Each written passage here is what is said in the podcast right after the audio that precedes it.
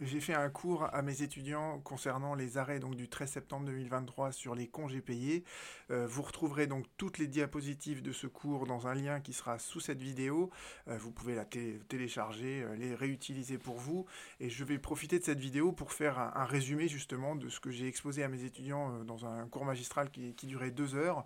Et je trouve que cette jurisprudence donc de la congrégation, elle est très intéressante parce qu'elle nous permet de vraiment bien comprendre l'influence du droit européen, de la jurisprudence de la Cour de justice de l'Union européenne sur le droit français. Euh, et vous allez comprendre à, travers donc ce, résumé de cours euh, ce qu'est l'effet direct d'une directive, ce qu'est l'effet direct de la charte des droits fondamentaux. Euh, donc voilà, ça a un intérêt pédagogique qui est absolument évident. Et surtout, en fait, vous allez comprendre que même si la Cour de cassation n'a statué pour l'instant, et, et, elle ne statuera d'ailleurs toujours que pour les salariés, eh bien, le Conseil d'État devrait lui aussi à terme être amené à retenir une solution qui est absolument identique pour les fonctionnaires. Et il aurait déjà pu le faire d'ailleurs au regard de la jurisprudence de la CJE que je vais analyser juste après. Euh, dans mes cours j'utilise en fait une application qui est interactive qui permet aux, étudiants euh, de, participer en fait au cours. Donc vous verrez qu'il y a parfois des, des questions euh, dans certaines de, de, mes diapositives comme celle-ci où je demande à mes étudiants donc combien il y a de jours de congés payés par mois. Et la réponse que on sait à peu près tous, c'est qu'on acquiert deux jours et demi de congés payés dans la limite de 30 jours par an. Et la question qu'on peut se poser après, c'est, eh bien, est-ce qu'on acquiert, alors, déjà, avant de se poser cette question, vous voyez que le droit français, le code du travail, il est formulé d'une manière très euh, particulière. Il vous dit on acquiert deux jours et demi de congés payés par mois de travail effectif. Entre guillemets, en droit français, la formulation, c'est que parce qu'on a bien travaillé, on a le droit comme récompense à des congés payés. Et vous allez voir que ce raisonnement-là, eh bien, en fait, euh, il tient pas la route entre guillemets. Euh, et donc on peut se poser la question est-ce que c'est est-ce qu'on acquiert des congés payés par exemple à la suite d'un accident du travail, d'un arrêt maladie pour accident du travail? On peut se poser la même question à propos des maladies professionnelles et on peut même se poser la question tout court est-ce qu'on acquiert des congés payés euh, pendant un arrêt maladie simple. Et le Code du travail, euh, après nous avoir énoncé donc le principe des congés payés dans cet article-ci, va nous compléter ça dans un autre article, deux articles plus loin, le article 31, 41, 5, en nous disant que, eh bien en fait, il y a des périodes qui ne sont pas travaillées, mais qui sont assimilées à du travail effectif, et qui donc permettent d'acquérir des congés payés. Autre, et d'ailleurs, une de ces périodes-là, c'est celle-ci, là, d'accord? Quand on est en congé payé, on continue à acquérir des congés payés. Vous voyez bien que, euh, voilà, on vous pose le principe qu'on acquiert des congés payés en raison d'un travail effectif, et là, juste après, on vous dit, finalement, on acquiert quand même des congés payés quand on ne travaille pas. il y a d'autres congés durant lesquels on continue à acquérir des congés payés, c'est le congé maternité, le congé paternité et le congé d'adoption. Et là, on se dit, c'est logique. Hein. Une, jeune mère qui est obligée de s'arrêter pour s'occuper de son enfant, ça serait profondément injuste de, euh, de, lui sucrer, entre guillemets, ses congés payés. Vous avez d'autres euh, cas de figure que je mets en plus petit. Et pour les accidents du travail, on vous dit, bah, la victime d'un accident du travail, pendant un an, elle continue d'acquérir des congés payés, et au-delà, elle n'en acquiert plus. Pareil pour une maladie professionnelle, pendant un an, on acquiert les congés payés, et pas au-delà. Et là, on se dit, quand on réfléchit un peu, on se dit, mais c'est profondément dégueulasse, cette règle-là. Vous voyez ce que je veux dire? Ceux qui sont victimes d'un petit accident du travail, d'une petite maladie professionnelle, ils vont continuer à acquérir leur congé payé pendant un an, pas de problème. Mais ceux qui ont des accidents du travail lourds, les plus, voilà, ceux qui ont les conséquences les plus graves pour un salarié, ceux qui sont atteints de maladies professionnelles les plus graves, qui vont être arrêtés pendant très longtemps, et eh au-delà d'un an, on leur dit non, vous, les congés payés, c'est du luxe.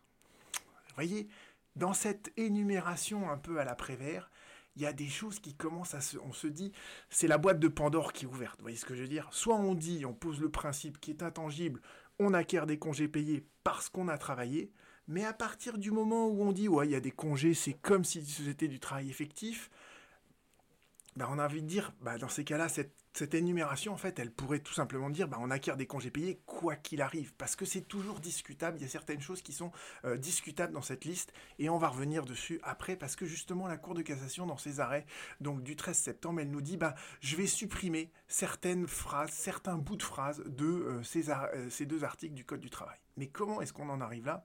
Donc, pour résumer, d'abord, hein, on acquiert des congés payés lorsqu'on fait un travail effectif, certains congés sont assimilés à du temps de travail effectif, et pour les accidents du travail et pour les maladies professionnelles, pendant un an, pendant un an, mais pas au-delà. Et quand on est en présence donc d'une loi française comme ça, pour essayer de la paralyser, pour essayer de, euh, oui, littéralement de la priver des faits, eh bien en fait la seule solution c'est de passer à l'écran du dessus, c'est-à-dire passer sur le droit européen. Et dans le droit européen, vous avez plusieurs choses. Vous avez le traité de fonctionnement de l'Union européenne, vous avez la charte des droits fondamentaux, vous avez les directives et vous avez aussi la jurisprudence de la Cour de justice de l'Union européenne. A priori, le traité, le TFUE, c'est pas quelque chose qui va nous servir beaucoup. Pourquoi? Parce que dans son article 4, il nous dit que tout ce qui a trait à la politique sociale, d'accord, tout ce qui a trait au droit du travail, c'est euh, un domaine dans lequel l'Union européenne n'a pas une compétence exclusive. Il y a certains domaines dans lesquels elle a une compétence exclusive, dans laquelle elle fait des règlements, et ces règlements, ils s'imposent dans toute l'Europe immédiatement. Mais il y a des domaines dans lesquels les États sont très... Euh, soucieux de pouvoir préserver un peu leur souveraineté, euh, et notamment le droit du travail, ça en fait partie, le droit fiscal, ça en fait partie. L'État français, il a envie de mettre ses règles euh, de droit fiscal, et il n'a pas envie que l'Europe les lui impose, ou de se voir appliquer le même régime fiscal que, je sais pas, la Pologne, l'Allemagne, etc. Pareil en droit du travail, d'accord la France, elle est soucieuse de son droit du travail, elle veut avoir son propre droit du travail et elle veut pas avoir des règles qui sont empruntées euh, de euh, l'Allemagne, de euh, l'Espagne, etc. C'est notre spécificité, ça fait partie de notre souveraineté de définir en fait de quelle manière les gens vont travailler en France. Donc, au regard de cette idée-là, dans le traité de fonctionnement de l'Union européenne, on dit, dit bien que l'Europe, en fait, elle a une compétences partagées avec les États membres sur ces problématiques de la politique sociale, ce qui veut dire qu'en fait, tout ce qui, tout ce qui a trait au droit du travail, c'est le domaine de la directive. C'est pas le domaine du règlement, c'est surtout le domaine de la directive. La directive, c'est ce que l'Union européenne euh, dit aux États membres en disant vous devriez faire ceci, vous devriez faire cela, et on va voir comment euh, justement les États sont censés le faire. Donc vous voyez qu'a priori, c'est pas dans le traité de fonctionnement sur l'Union européenne qu'on va trouver une solution à euh, notre problématique des congés payés. Vous avez aussi dans euh, cet arsenal de, euh, dispositifs européens, vous avez en fait la charte des droits fondamentaux de l'Union européenne. Alors qu'est-ce que c'est que cette charte? Eh bien cette charte en fait, elle a été proclamée à Nice en décembre 2000 elle a, c'est un texte assez court d'ailleurs, qui comporte que 54 articles et euh, qui rassemble en fait de manière assez thématique, en fonction de donc euh, six grandes valeurs euh, universelles, qui rassemble, qui énonce, qui énumère un certain nombre de droits fondamentaux. Et l'objectif de cette charte, il était double. Euh, le premier objectif, c'était de faire d'ailleurs un texte de référence qui était clair, compréhensible pour tous les citoyens donc européens. Et euh, ce texte, il a vraiment vocation à rassembler tout ce qui auparavant était disséminé à droite à gauche dans euh, la CEDH, la Convention de, de, sauvegarde des droits de l'homme, dans la Charte sociale européenne de 62, etc. Donc il y avait plein de textes différents qui évoquaient les droits fondamentaux.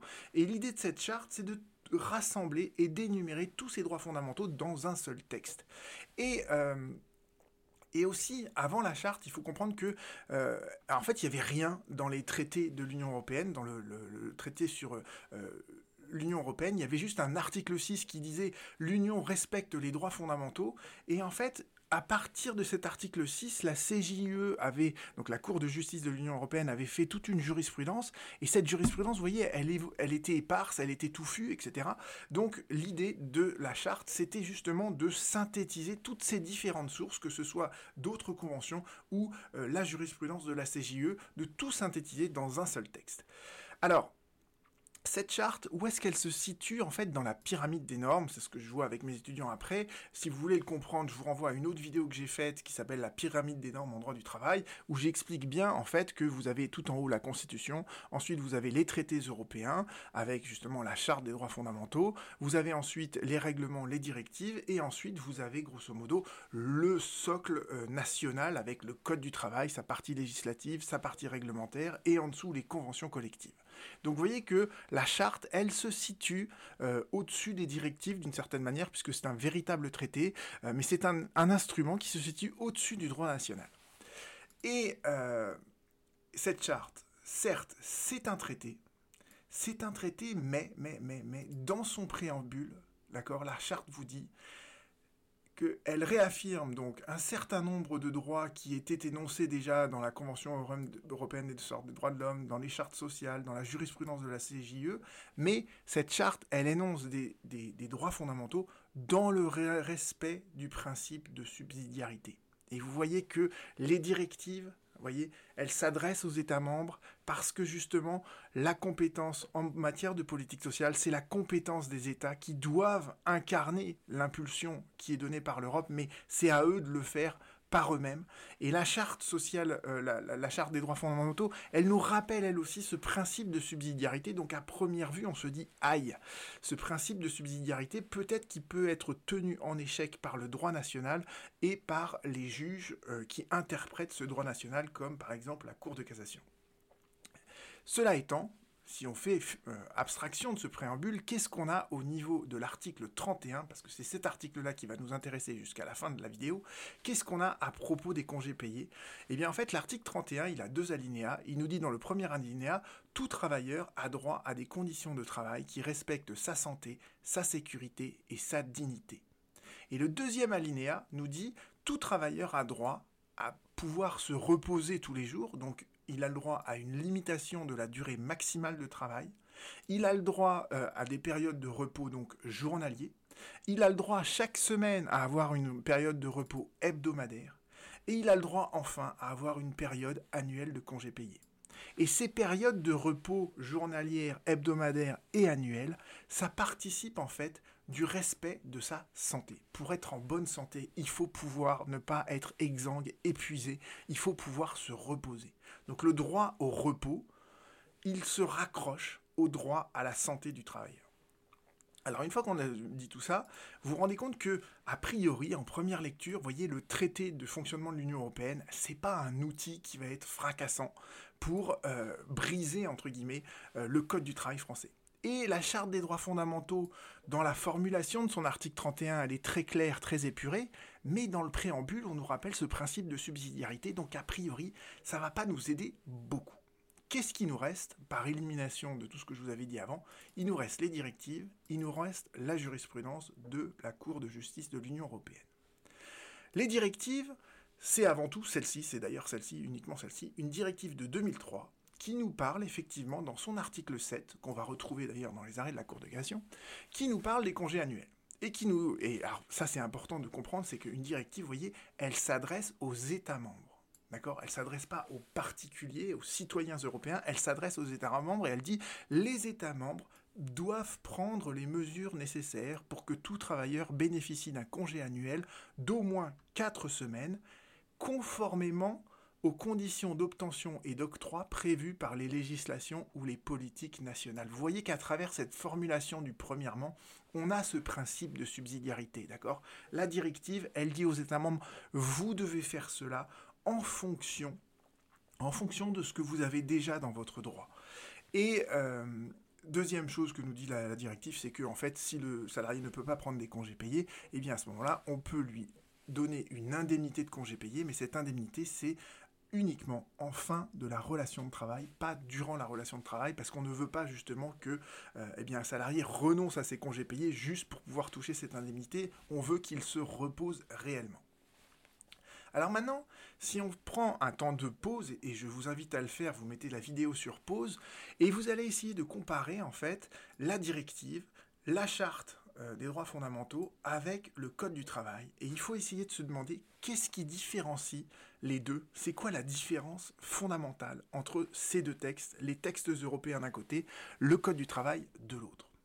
Et la différence fondamentale, je vous laisse mettre sur pause peut-être, cette différence fondamentale, elle est là. Elle est là euh, dans cette phrase finalement toute simple, c'est que la directive, elle n'opère aucune distinction entre le travailleur qui est absent de son travail en vertu d'un congé maladie euh, pendant la période de référence et ceux qui ont effectivement travaillé pendant cette période. Autrement dit, vous relisez la directive, elle vous dit tout travailleur a droit à des congés payés. On ne vous dit pas tout travailleur a droit à des congés payés parce qu'il a travaillé, parce qu'il a effectué un travail effectif. Non, la directive, elle vous dit tout travailleur a droit sans aucune autre condition. D'accord? Donc, même s'il est absent, je veux dire, son absence, c'est pas un motif au sens du droit européen qui justifierait qu'on ne lui attribue pas des congés payés. Et quand vous lisez la, charte des droits fondamentaux, elle, elle est encore plus claire, d'accord? Tout travailleur a droit à une limitation à des congés payés, etc. Tout travailleur, sans aucune autre condition que sa condition de travailleur. Vous êtes salarié, vous avez droit à la santé et donc à vous reposer et donc à avoir des congés payés. C'est ce, raisonnement logique, simple et transitif qui, est affirmé à travers cette charte. Et vous voyez que c'est ça la grande différence, c'est qu'en droit français, on vous dit, vous n'avez droit à des congés payés que si vous avez été un bon petit soldat qui avait travaillé auparavant. Alors, comment cette directive que je vous ai exposée, elle a été interprétée par la Cour de justice de l'Union européenne? Et vous avez deux arrêts auxquels la Cour de cassation d'ailleurs se réfère dans ces arrêts euh, du 13 septembre 2023, euh, euh, qui sont très intéressants. Un arrêt de 2009, un arrêt de 2012, l'arrêt Schultz et l'arrêt Dominguez. Dans l'arrêt Schultz, Schultz, qui est un arrêt de grande chambre donc, qui est un arrêt qui ne fait d'ailleurs que reprendre une solution qui avait déjà été dégagée en 2001. Mais vous voyez qu'en 2009, on voit, il y a deux, ça c'est deux petits extraits de cette, euh, cette motivation. On vous dit un travailleur qui est en congé maladie durant toute la période de référence pendant laquelle on acquiert les congés payés, vous savez, du 1er juin jusqu'au 31 mai, eh bien, un travailleur qui est en congé maladie pendant toute cette période de, la, de référence et au-delà, eh bien, en fait, se voit donc privé de euh, toute euh, possibilité de bénéficier d'un congé annuel, de, congé annuel payé. Et pareil, un salarié donc qui serait euh, sur une maladie de longue durée se retrouverait lui aussi privé de ses congés payés, alors que, nous dit la, la, CJE, alors que eh bien, la maladie, c'est bien quelque chose qui est imprévisible. D'accord? On ne choisit pas d'être malade. Il faut c'est cette évidence qui est, mais, qui est tellement énorme que personne ne la voit et que le droit français ne considère pas, ne prend pas en considération. D'accord? En droit français, la maladie, c'est ça vous empêche de travailler effectivement, et donc ça vous empêche d'acquérir des congés payés. Et vous voyez que la CJE, dans cet arrêt Schulz, vous dit cette impossibilité d'acquérir des congés payés pour une raison qui est totalement indépendante de votre volonté, qui est totalement imprévisible, euh, bah, ce n'est pas une raison valable pour euh, s'opposer à l'acquisition des congés payés. Et dans l'arrêt euh, Dominguez, pardon, la, la CJE dit en plus la maladie, c'est un, c'est pas quelque chose, c'est pas le salarié qui euh, un beau matin dit ah non j'ai pas envie de travailler parce que je suis malade. La maladie qui justifie la suspension du contrat de travail, elle est dûment justifiée. Il y a un certificat médical que l'employeur peut contester, que euh, le médecin conseil de la caisse primaire d'assurance peut vérifier. Donc la maladie, vous voyez, c'est une raison objective de l'absence de travail. Et donc, si vous essayez de synthétiser, en fait, ces deux arrêts, euh, Schultz et Dominguez de 2009, qu'est-ce qu'il en ressort? Il en ressort que bah, on ne décide pas de tomber malade, on décide encore moins d'être victime d'un accident du travail ou d'une maladie professionnelle. Et l'arrêt de travail qui est consécutif à cette maladie, cet accident du travail, cette maladie professionnelle, ça repose sur une justification qui est objective, qui est véritable, vérifiable pardon, et qui est tout simplement l'état de santé du salarié. Donc, une législation qui s'oppose à ce qu'on acquiert des congés payés en raison d'une maladie, d'un accident du travail, d'une maladie professionnelle, c'est contraire au droit à la santé, c'est contraire à la directive, et ça apparaissait déjà, comme je vous l'avais dit, dans un arrêt de 2001. Donc vous voyez que le problème, entre guillemets, c'est que le Code du travail français, il est en contradiction totale avec la jurisprudence de la CJE depuis 2001, alors qu'on est en 2023. Donc vous voyez qu'à un moment donné, la carence du législateur à ne pas tenir compte de ces arrêts de la Cour de justice de l'Union européenne devient problématique. Alors, cela étant, il faut faire un peu de droit européen et il faut essayer de comprendre en fait euh, ce qu'on appelle la subsidiarité et l'effet utile des directives. Qu'est-ce qui se passe? Comment on résout cette contradiction entre un droit national, le Code du travail français, et une directive qui disent deux choses qui n'ont strictement rien à voir entre elles Et la Cour de cassation, elle s'était déjà penchée sur cette question en 2013. Et en 2013, elle avait retenu une solution qui était très euh, euh, classique, entre guillemets, c'est que vous aviez, je reprends vite fait l'arrêt, vous avez un salarié qui était arrêté pour un accident du travail du 30 mars 2006 au 12 juillet 2006.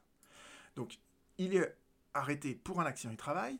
Au 12 juillet 2006, la caisse considère qu'il est consolidé, mais il continue pas à travailler, il reste en arrêt maladie, donc ensuite il est suspendu, son contrat de travail est encore suspendu pour une maladie simple, une maladie non professionnelle, et en décembre 2006, il est licencié.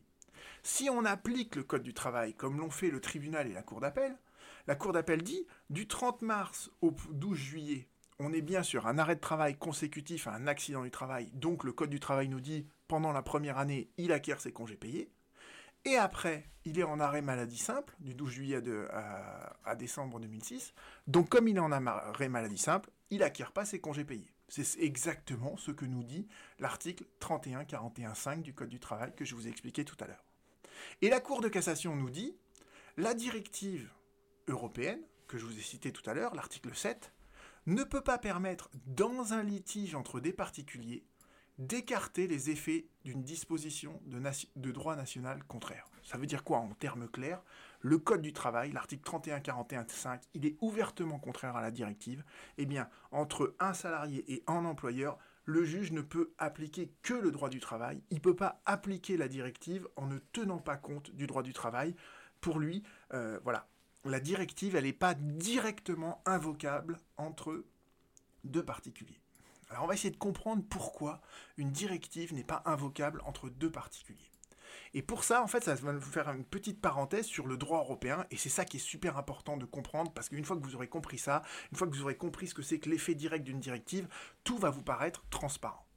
Quand on reprend le traité sur le fonctionnement de l'Union européenne, on vous dit la directive, elle lie les États membres d'accord, qui, en sont les destinataires, et rappelez-vous la directive de 2003 sur les congés payés, elle dit bien les États membres doivent faire en sorte que, etc., selon leur droit national. Donc la directive, elle s'adresse aux États membres sur un résultat à atteindre, et elle laisse aux États membres le choix de choisir selon quelle forme et selon quels moyens on met en œuvre une directive.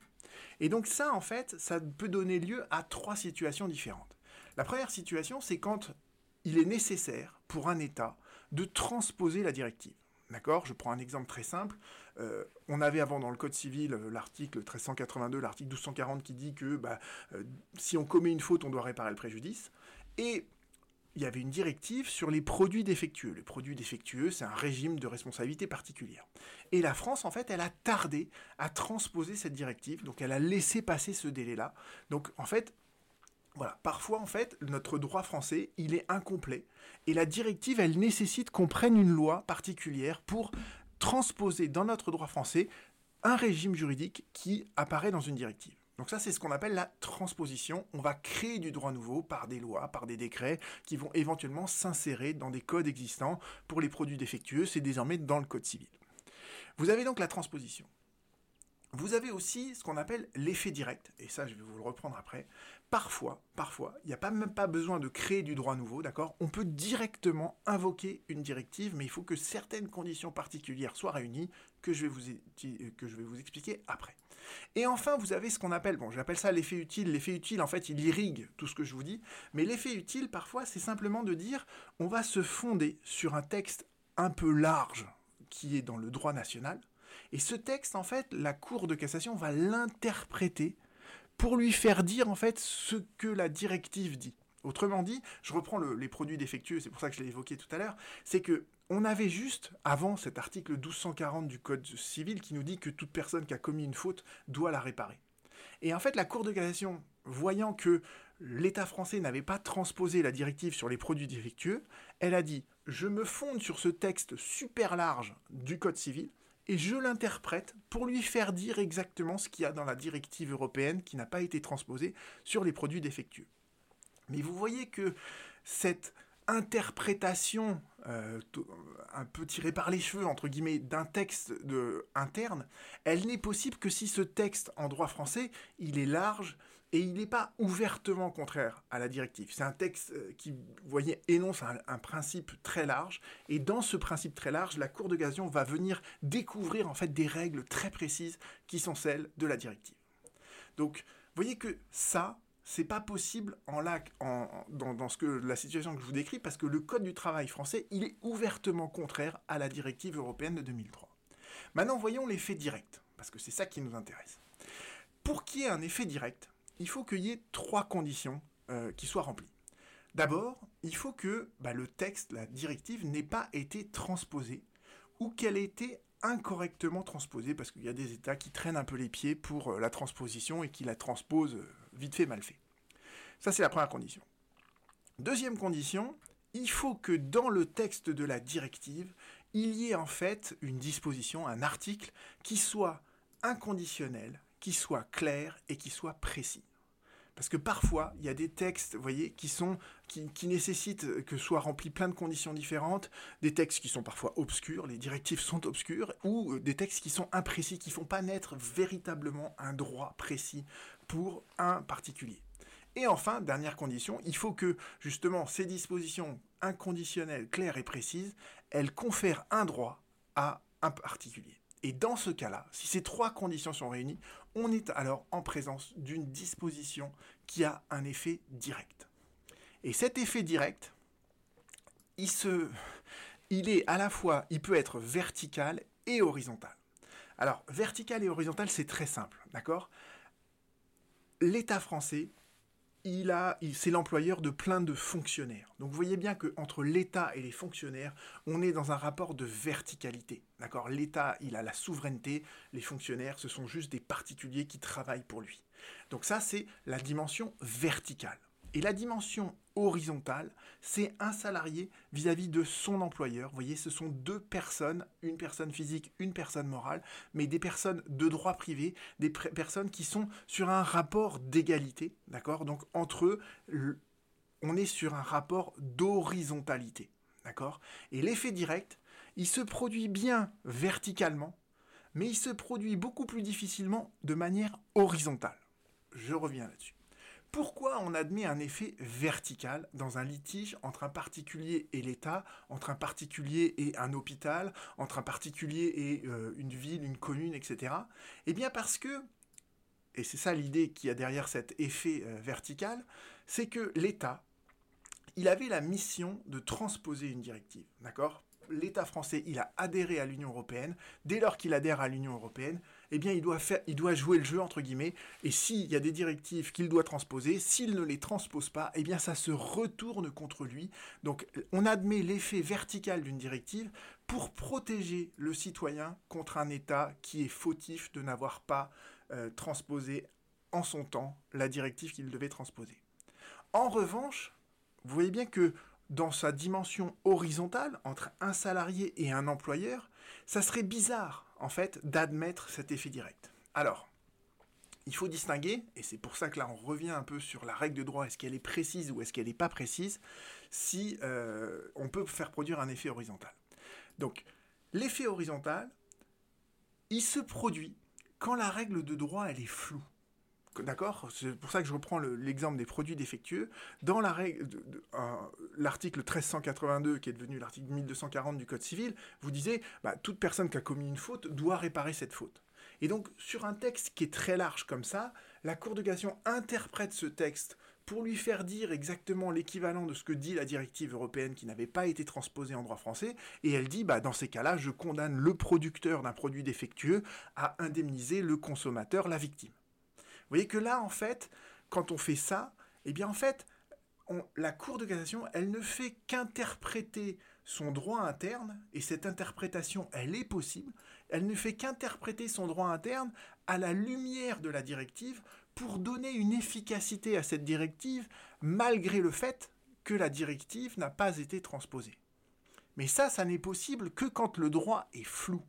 Parce que quand on est, comme au cas euh, que je vous décris, quand on est en présence d'un code du travail qui est ouvertement contraire à une directive, et la contradiction, vous voyez, elle est flagrante, elle est insoluble, eh bien à ce moment-là, on ne peut pas interpréter le code du travail pour lui faire dire l'inverse de ce qu'il dit réellement. C'est juste pas possible. Si un texte il est clair et qui dit quelque chose, on ne peut pas lui dire, lui faire dire l'inverse. Donc dans ces cas-là, vous voyez que le droit national, le code du travail, il fait écran, il fait écran à la directive, et pour reprendre cette image qu'on retrouve dans plein d'arrêts, il ne laisse pas passer, entre guillemets, la lumière de la directive. D'accord? Et donc, dans ces cas-là, le salarié, entre guillemets, il n'est pas démuni, euh, si la directive n'a pas été transposée, le salarié qui ne peut pas l'invoquer peut parfaitement essayer de faire reconnaître la responsabilité de l'État devant le Conseil d'État, sauf que ce recours-là, il est totalement illusoire. Les gens ne vont pas assigner l'État en responsabilité parce qu'il n'a pas transposé une directive. En tout cas, c'est des cas qui sont rarissimes. Donc, vous avez compris que quand il y a une contradiction flagrante entre le Code du travail français et une directive, eh bien en fait le juge ne peut invoquer que le Code du travail français. Donc voilà, l'effet vertical, il se produit entre un particulier État, et il ne se produit pas, cet effet horizontal, il ne se produit pas entre deux euh, particuliers. Et c'est pour ça, si on en revient à cet arrêt donc de 2013 que je vous explique depuis tout à l'heure, c'est pour ça que la Cour de avait dit la directive ne peut permettre dans un litige entre des particuliers, vous comprenez maintenant pourquoi il y a cette formulation, dans un litige entre des particuliers, d'écarter les effets d'une disposition de droit national contraire. Et quand vous regardez les arrêts du 13 septembre 2023, il y a effectivement un des arrêts, celui-ci, où la Cour de cassation vous rappelle donc les solutions de la CJUE que je vous ai expliqué tout à l'heure, qui vous dit que effectivement on doit essayer d'accorder une pleine effectivité euh, à la directive, mais qu'en même temps le code du travail il est absolument contraire à euh, la directive, et donc celui qui se pourvoit en cassation ne peut pas demander à la Cour de cassation d'interpréter le Code du travail d'une manière qui est ouvertement contraire à ce, qu'énonce le Code du travail. D'accord? Donc voilà, euh, à travers les arrêts du 13 septembre 2023, on vous rappelle qu'il n'y a pas d'effet euh, horizontal, euh, d'effet direct horizontal entre deux particuliers d'une directive en raison du Code du travail. Mais là, pour l'instant, je vous ai expliqué que la directive, rappelez-vous que depuis le début de, cette vidéo, je vous parle aussi de la charte. Et il y a une grande différence, il y a une différence fondamentale entre une directive et une charte. Pourquoi? Parce que la directive, comme je vous l'ai dit, répété, elle s'adresse aux États. Alors que la charte, la charte, c'est une autre catégorie, C'est comme la déclaration des droits de l'homme par rapport au Code du travail. Dans la déclaration des droits de l'homme, vous avez que des droits fondamentaux, des droits purs, entre guillemets. Le code du travail, c'est la mise en pratique euh, de, règles, vous voyez, très techniques. Mais dans la Déclaration des droits de l'homme, c'est que des droits fondamentaux. Et c'est la même chose là. La directive européenne de 2003 sur le temps de travail, elle pose des règles très précises à respecter sur différents aspects, y compris les congés payés. Alors que la Charte des droits fondamentaux, quand elle parle des congés payés, elle, elle traite de ça au titre de la santé, du respect de la santé du travailleur. Et c'est exactement cette distinction qui apparaît dans un arrêt, dans un arrêt où il y a deux cas de figure différents. Euh, et cet arrêt, il est super important, il faut que vous le compreniez, donc je vais revenir avec vous dessus. Euh, dans cet arrêt, vous avez d'abord un premier litige qui oppose M. Bauer, en l'occurrence sa veuve, avec une ville, la ville de Wuppertal. Donc vous voyez bien que tout de suite, vous comprenez qu'on est dans ce rapport de verticalité entre le salarié Bauer, enfin le fonctionnaire, et la ville de Wuppertal.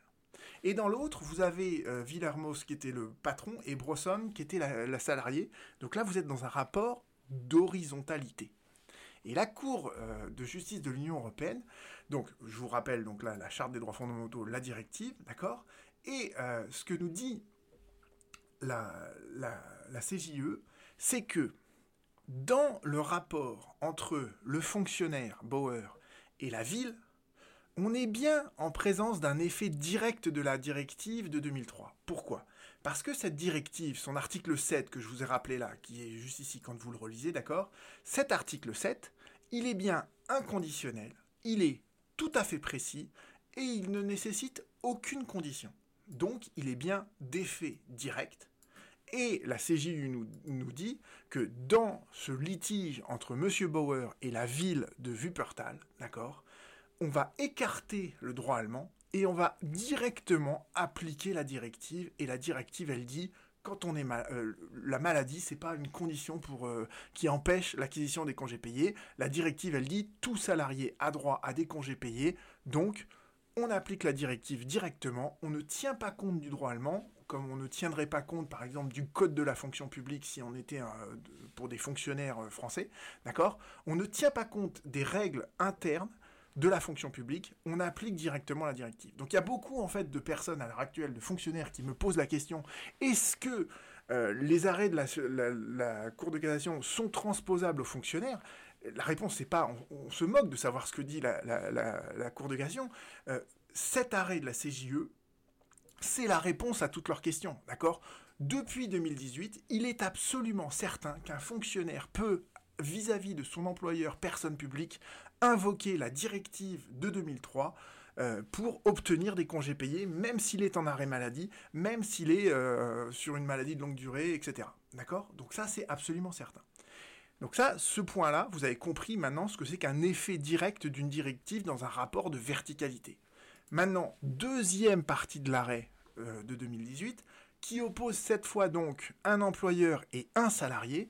Et là, la, cour de, la CJUE nous dit clairement, eh bien, en fait, la charte, la charte, elle peut permettre d'écarter le droit national. La directive ne permet pas d'écarter le droit national entre deux particuliers, mais la charte européenne, oui, elle, elle le peut. Elle le peut pourquoi? Mais parce qu'en fait, le droit à congé payé, c'est un principe, nous dit... Euh, oula, attendez, je suis en train de modifier. C'est un principe essentiel du droit social de l'Union européenne. La formulation même de l'article 31, elle est parfaitement impérative. C'est tout travailleur a droit à une période de congé payé. Donc ça, c'est quelque chose qui est précis, qui est impératif, qui est inconditionnel. C'est une disposition, cet article 31, il se suffit à lui-même et il confère aux travailleurs un droit qu'ils peuvent invoquer directement contre leur employeur dans un litige, euh, voyez, entre particuliers. Donc, la directive de 2003, elle n'a un effet direct que vertical, elle n'a pas d'effet direct horizontal, mais la charte des droits fondamentaux, elle, elle a un effet direct horizontal et elle peut être parfaitement invoquée par un particulier contre un employeur parce que, parce que nous dit la, la CGE à la fin de son et elle répond à la question qu'elle avait euh, posée au début, parce que dans ce cas-là, en fait, qu'est-ce que le juge français va faire? Eh bien, il va laisser inappliquer une partie de son code du travail, le code du travail français. D'accord? Quand on est en présent, quand on peut invoquer cet article 31 de la Charte sociale européenne, de la Charte des droits fondamentaux, pardon, eh bien, en fait, on, on va laisser le code du travail inappliqué. On va faire comme si le code du travail n'existait pas ou en partie n'existait pas. Et c'est exactement en fait ce qui s'est passé dans les arrêts du 13 septembre 2023. Vous pouvez les relire euh, tranquillement. Vous verrez que tout ce que je vous ai exposé là, avant, c'est tout le début de la motivation de la, de la Cour de cassation. Et à la fin de sa motivation, elle vous dit dans le premier arrêt, sur une maladie non professionnelle, donc une maladie classique, une maladie qui n'a rien à voir avec un accident du travail, une maladie professionnelle, elle vous dit en fait, eh bien, le code du travail français, il est contraire à euh, l'article 31.2 de la Charte des droits fondamentaux. Donc, moi, Cour de cassation, je me fonde sur ce que me dit la CJE en 2018 dans l'arrêt euh, Stat, etc. D'accord? Moi, Cour de cassation, je vais laisser inappliquer le Code du travail. Je vais partiellement écarter l'article 31.41.3 du Code du travail et je vais considérer que même pendant une maladie non professionnelle, on acquiert des congés payés. Vous voyez que ce raisonnement de la congrégation, ça c'est la solution. Si vous, avez, si vous mettez ça en perspective avec tous les autres arrêts de la CJUE, c'est parfaitement logique. Dans les deux autres arrêts, elle parle cette fois des accidents du travail et des maladies professionnelles qui ont duré plus d'un an. Et eh bien là, en fait, la Cour de nous dit, ce qui est choquant dans euh, la formulation de l'article 31 41.5 que je vous ai expliqué tout à l'heure, c'est cette limite de un an. Eh bien, la Cour de cassation dit, dorénavant, j'applique l'article 31 41.5, sauf que je raye, je raye cette petite proposition dans la limite de un an. Et c'est exactement ce qui apparaît dans sa, dans sa motivation-là, où elle veut dire, en conséquence, je vais écarter partiellement l'application de 31 41.5 en ce qu'elle limite à une durée ininterrompue de un an les périodes, etc. etc. C'est, voilà, visuellement, elle a barré en fait cette phrase, elle n'a fait que ça. D'accord? Dernière chose qui est évoquée à travers donc cette, euh, ces arrêts de la Cour de c'est la rétroactivité en fait de la jurisprudence sur les congés payés. J'en ai déjà fait une vidéo, donc je vous renvoie à cette vidéo pour euh, que vous la regardiez à nouveau. Euh, donc je vais aller très vite là-dessus. Il y a juste un point qui me paraît intéressant, c'est... Euh, oui, voilà. Euh, c'est voilà, sur les premières condamnations qui ont été faites. Donc il y a eu cet arrêt de 2023 que j'ai déjà commenté. Vous avez un autre arrêt en fait qui a été rendu aussi par la Cour d'appel de Paris euh, le 12 octobre 2023 où là cette fois vous voyez que la salariée elle saisit en août 2018 et en fait, elle va pouvoir remonter dans le temps en arrière jusqu'à son premier arrêt de travail, c'est-à-dire un arrêt qui date de 2014. Donc on voit bien que euh, la prescription, en fait, euh, elle se rattache finalement, elle peut remonter euh, jusqu'à 2009 a priori, date à laquelle les, textes finalement des articles 31, 41, 1, 3 et 5 ont été modifiés dans le Code du travail. Donc en fait, cette, prescription, en fait, on, peut remonter indéfiniment dans le temps et on n'est surtout pas limité à cette période triennale. voilà. Donc j'espère qu'il y a aussi un tout, tout, dernier arrêt qui a été rendu là très récemment, mais je n'ai pas encore l'arrêt pour pouvoir le commenter. Donc voilà, c'était le résumé que j'ai fait à mes étudiants. Je vous renvoie aux autres vidéos en fait de la playlist que j'ai créée sur les congés payés. Et euh, n'hésitez pas à télécharger la présentation de mon cours et à l'utiliser euh, pour tout ce que ça peut vous intéresser. À bientôt.